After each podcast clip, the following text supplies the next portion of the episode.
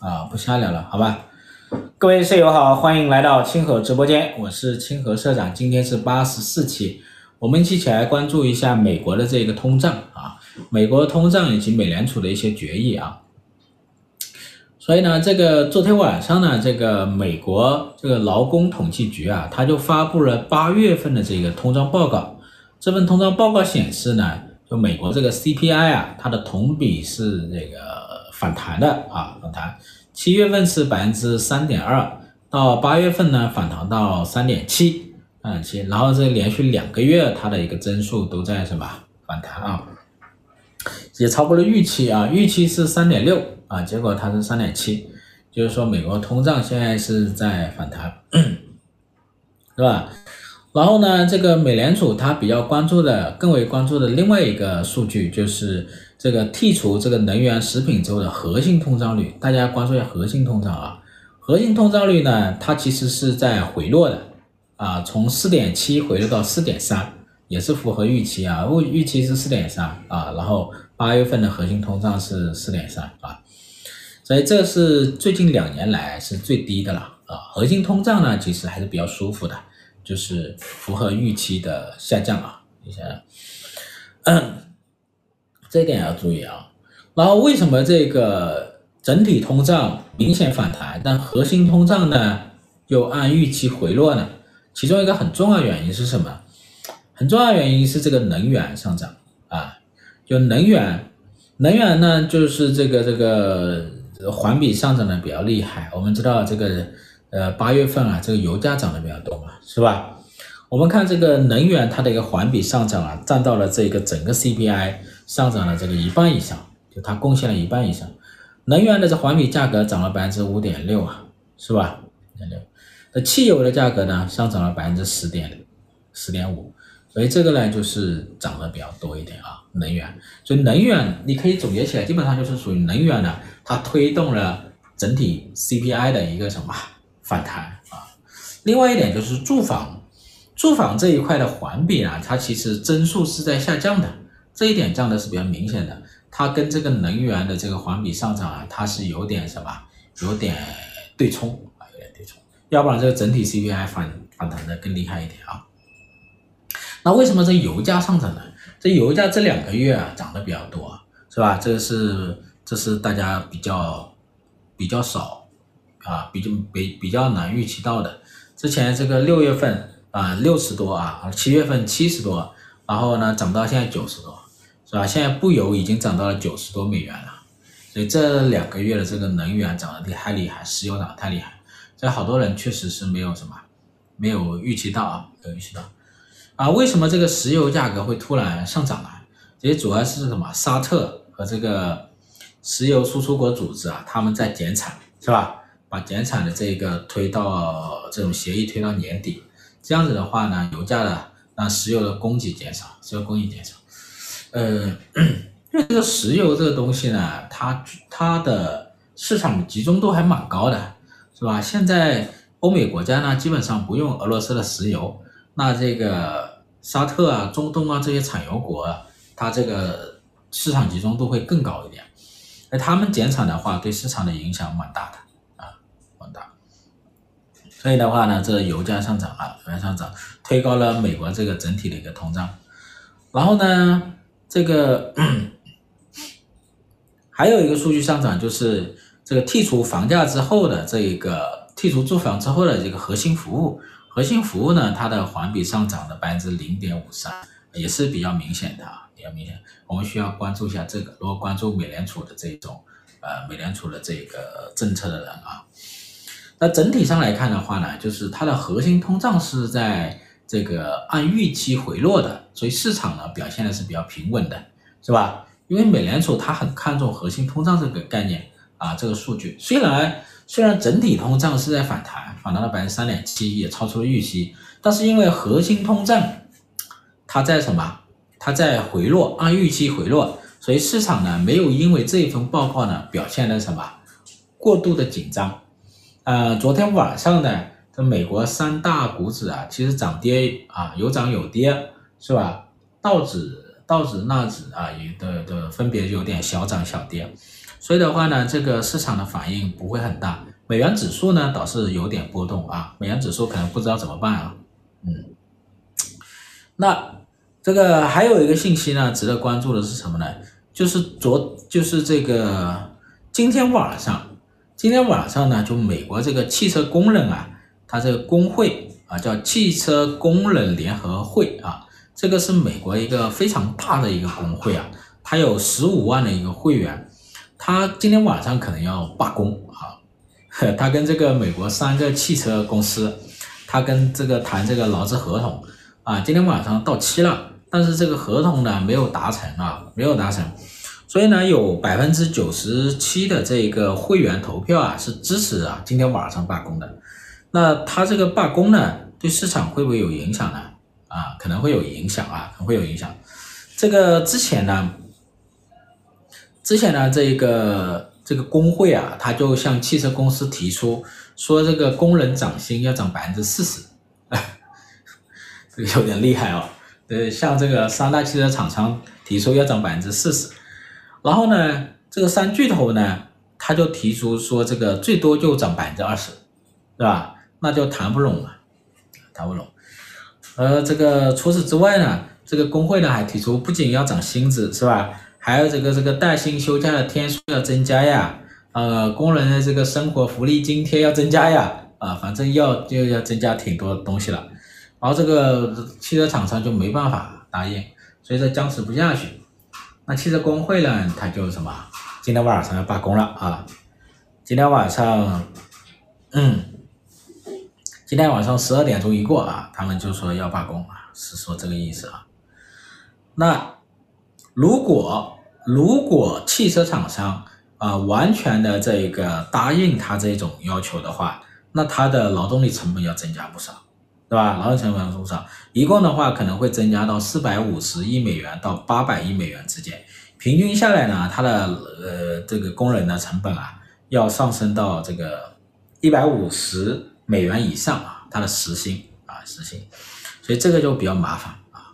啊。呃，所以呢，这里面就是呃有点意思啊，这个这个就是人家的博弈啊，呵呵，所以正是因为工会这个博弈呢，跟汽车工跟汽车厂商博弈呢，它这个劳工的保护会相对好一点啊，工人的工资呢也相对呃相对啊相对相对还不错，呵 呵还不错，然后制造业回流呢啊，制造业回流这一两年还不错的啊，美国这两年制造业回流。它这个这个幅度还是比之前啊大一点，嗯，而有一些呢，它可能回流啊，有一些没法回流，比如说像这种技术水平相对高一点的，它能回流啊，那需要大量的工人的，它就没办法回流了，是不是？所以它那边呢，就是没办法有人口红利，是吧？人口红利呢，这个东西呢，也最好少提，对吧？人口红利，人口红利。人口红利呢？你如果是一种客观现象还好一点，就是说劳动力多嘛。但劳动力多，你这个工资低，工资低的话呢，是吧？这老百姓收入就低。你如果是长期红利，那就麻烦了，是吧？长期红利，你长期人口红利，是吧？你这地方不就长期老百姓收入低嘛，工资低嘛，这有啥值得好什么？好羡慕的是吧？嗯，是啊。所以这个美国的汽车工会应该是，就是说，在美国是比较大的一个工会了。然后，如果这个时薪啊涨了这么多的话呢，也对于美国这一种经济的预期，就通胀的预期呢，可能会有点改变，是吧？因为这段时间这一两年来，美国的这个通胀呢，就是不仅是物价涨，是吧？啊，今年这服务业涨，嗯，服务价格涨，然后它的工资也涨，工资涨，目前。今年啊，美国的这一个薪资增速，它是跑赢了它的通胀增速的。就今年，今年它的薪资增速跑赢了通胀增速，就意味着它什么？它的收入呢，其实比之前更好啊。大家懂这意思吧？啊，是吧？大家懂这意思。所以呢，这里面就是一个一个一个这个问题，可能会影响市场的预期，对金融市场呢会有些波动啊。所以我们现在来看的话，现在这一种。呃，美国这边的工会，汽车工会又在跟跟这个汽车厂商要价啊，要提工资，然后呢，沙特那边呢又减产，又推动油价上涨，推动油价一上涨呢，对于美国这个通胀的预期呢又会什么？又会提升，是吧？所以这就相当于什么呢？汽车工会和沙特相当于直逼美联储，是吧？逼你美联储，你美联储面对这种形势，你到底是加息还是不加息？对这个市场的抑制啊，其实这段时间是比较明显的。那美联储它到底会不会加息呢？呃，现在呢，这个市场。就这个通胀报告之后呢，这个市场预测啊，市场预测呢，就是这个九月份美联储不加息，啊，就是下一周，下一周啊，九月二十号，美联储有一个议息会议，那美联储应该是不加息的啊，不加息，这个大家大家听到了吧啊？呃，今年呢还有三次议息会议，九月份啊，就是下一周的九月二十号，十一月、十二月啊这两次。九月份这一次应该是不加了啊，然后呢，呃，为什么这通胀报告这个通整体通胀反弹，九月份还不加息呢？就是它整体通胀反弹主要就是因为油价上涨吧，是吧？并不是什么需求过热啊。然后呢，它的核心通胀呢，它是按预期下降的，这一点很重要。然后十一月和十二月加不加？啊，十一月、十二月加不加？这就涉及到今年年底。还加不加息的问题了。十一月份的话呢，现在市场预期不加的概率是百分之五十几啊，百分之五十八左右。然后加的呢是百分之四十几。所以呢，这里看起来的话呢，就是市场还有分歧，知道吧？这里分歧还是比较大，嗯，然后他俩比较接近嘛，认为加息的还有百分之四十几，不加息的还有百分之五十几啊，这个有点旗鼓相当的意思。所以的话呢，到年底还会不会加息？十一月还会不会加息？所以市场呢，目前是有点有有点有点分歧的啊。我们也是在观望嘛，是吧？市场也在观望，这一点大家理解了吧？哈，理解。然后呢，就然后欧洲欧洲央行他们加不加？我们看一下哈，欧洲央行今天晚上呢，欧洲央行会有个决议啊。欧洲央行有个决议，现在欧洲啊，整体上讲通胀率还是偏高啊，估计呢它还会加，今天晚上估计还会加，估计欧洲央行今年还会加一到两次。但现在欧洲央行呢也是比较为难，一个就是欧洲央行它整体上来讲，这个这个面对通胀呢，它需要加，还要继续加息，但是现在呢，欧洲的经济呢下降的速度还是要比美国快，特别是德国。是吧？德国呢，今年下降的速度还是要比美国快一点。嗯，那这里面呢也是，呃，也是一个两难啊。就整体上来讲，美联储，我我的理解啊，就是我的理解的话，就是它应该今年不加为好。就现在这个情况其实也蛮好的，是吧？你就别加了，放在这。现在联邦基金利率是百分之五点五，啊，就在这里悬着，看一看，是吧？看一看。那有时候它可能预期会好一点，有时候又弱一点，没有关系嘛，有点耐心是吧？有点耐心，把时间拉长一点，让这个通胀逐渐的下，不要那么着急，是吧？你如果一着急，呃，如果你一着急，你又继续加，搞不好就把市场给弄毁了，是不是？上弄毁了，还不如就放在这里，让市场呢反复去折腾一下。如果市场过度乐观的时候，嗯，你做一些预期管理。警告警告是吧？放两只鹰，呃，无非就这样子，所以我觉得不加这一种情况是最好的。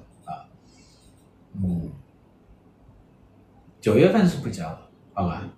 那接下来呢，像这个美股他们这种走势，像美债今年的这个形势还是比较麻烦的，收益率涨得很高了啊。美股呢，我还是坚持两个月之前的一个主张啊，两个月之前呢，我说这个纳斯达克它其实见顶了。啊，它见顶了，见顶了，在接下来这段时间，就是美联储预期降息之前呢，它是震荡下行的，这是我的一个基本判断。这个判断呢，到目前为止还没有变啊，没有变。大宗商品呢就比较难判断，因为大宗大宗商品呢现在是这个它会受它减产的一个影响，是吧？减产的影响，所以它这个石油价格还是在上涨，啊，这个意思。其他没有什么，我就讲到这吧，好吧，大家可以聊一下。嗯，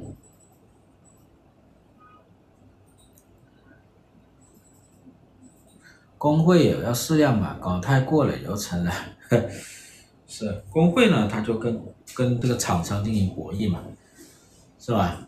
一般这一种就是市场集中度比较高的一些行业，这个这个像这个石油啊，是吧？石油，然后这个 汽车、铁路、影视啊，这个是比较高的，所以呢，他这个就会。呃，这个工会呢，他就要更团结，然后呢，跟这个厂商进行博弈啊。黄金呢，黄金比较不好判断，黄金呢，我感觉也不会怎么太涨啊。这个这个超过两千啊，很容易就掉下来，是吧？容易掉下来。就接下来呢，呃，诱发某一种在在没有某某某种金融风险或者说流动性风险之前。呃，黄金应该是偏弱的，但如果是突发一些黑天鹅事件，呃，黄金又会突然会飙升啊，这种飙升。这样说一下德国情况，美国这一次的 CPI，德国现在呢主要是制造业跌的比较厉害，是吧？德国现在的制造业 PMI 值是有四十一二，所以降的比较厉害。德国呢，它现在的经济状况没有美国好，但是呢，这个欧洲啊，它这个 CPI 又又比。美国高啊，德国又比美国高，所以现在的情况呢，德国呢，它更像一种滞胀，就虽然它的通胀率在下降，但通胀率还是比较高，那经济增长呢又没那么好，是吧？现在德国是这个情况。